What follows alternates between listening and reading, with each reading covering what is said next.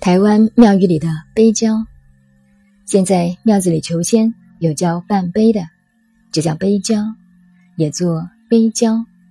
这个碑是一个木字旁加一个否字，这在我国古代是非常重视、非常讲究的。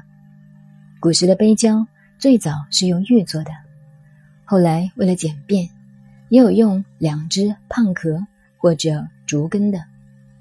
有一本书叫。石林谚语上面记载着：高辛庙有碑交，以一俯一仰为圣教。可见这在我国是很久的事了。现在我们台湾普通的庙宇里面都有这种碑交，这是从古时的卜演变来的。至于求签，那是梅花艺术演变过来的。但是你说灵不灵呢？不要迷信，小事非常灵，灵得很；大事包你不灵。有人说庙里求签毫无道理，也不尽然。我可以做很多签术，做出来一定灵。签术有签术的做法，从小到现在，始终只有两只签术，决定了我这一生。那非常奇怪。到现在还感到很奇怪，很不可思议。假使将来我年龄大了，要写回忆录，我会把它写出来供大家研究。现在还不能写，这是个秘密。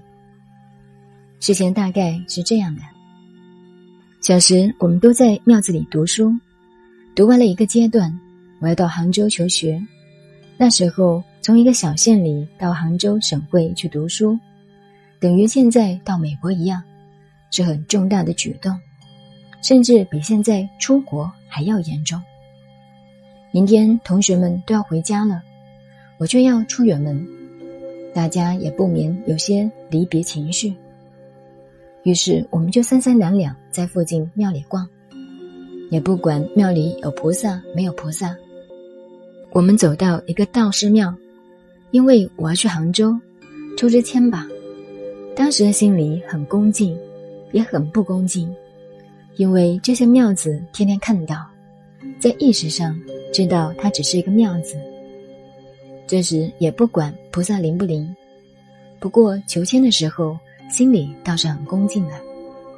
先求了一支签，我不相信；又求了一支签，还是一样的内容。十年后回家到另一个庙子里去玩，顺手一拿。又是那两支签，与过去的完全一样，那就很碰巧了。真是像四川人讲的“着竹子遇结”，碰巧了，一斧头砍到结疤上，就那么巧。现在想想，还是感到很奇怪，似乎在冥冥中有一个力量主宰着这一切。这两支签差不多决定了我这一生的历程。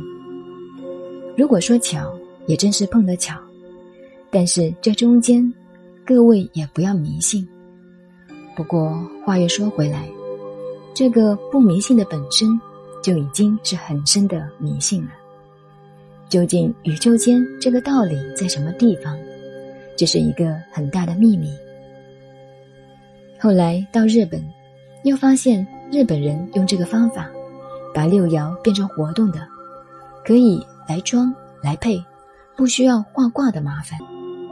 回来后，同学们把它做成亚克力的，可以随便用来摆卦，减少画卦的麻烦，也算是玩意的一种方便。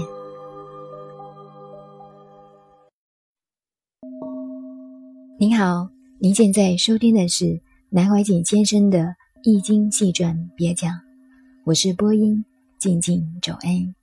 微信公众号：FM 幺八八四八，谢谢您的收听，再见。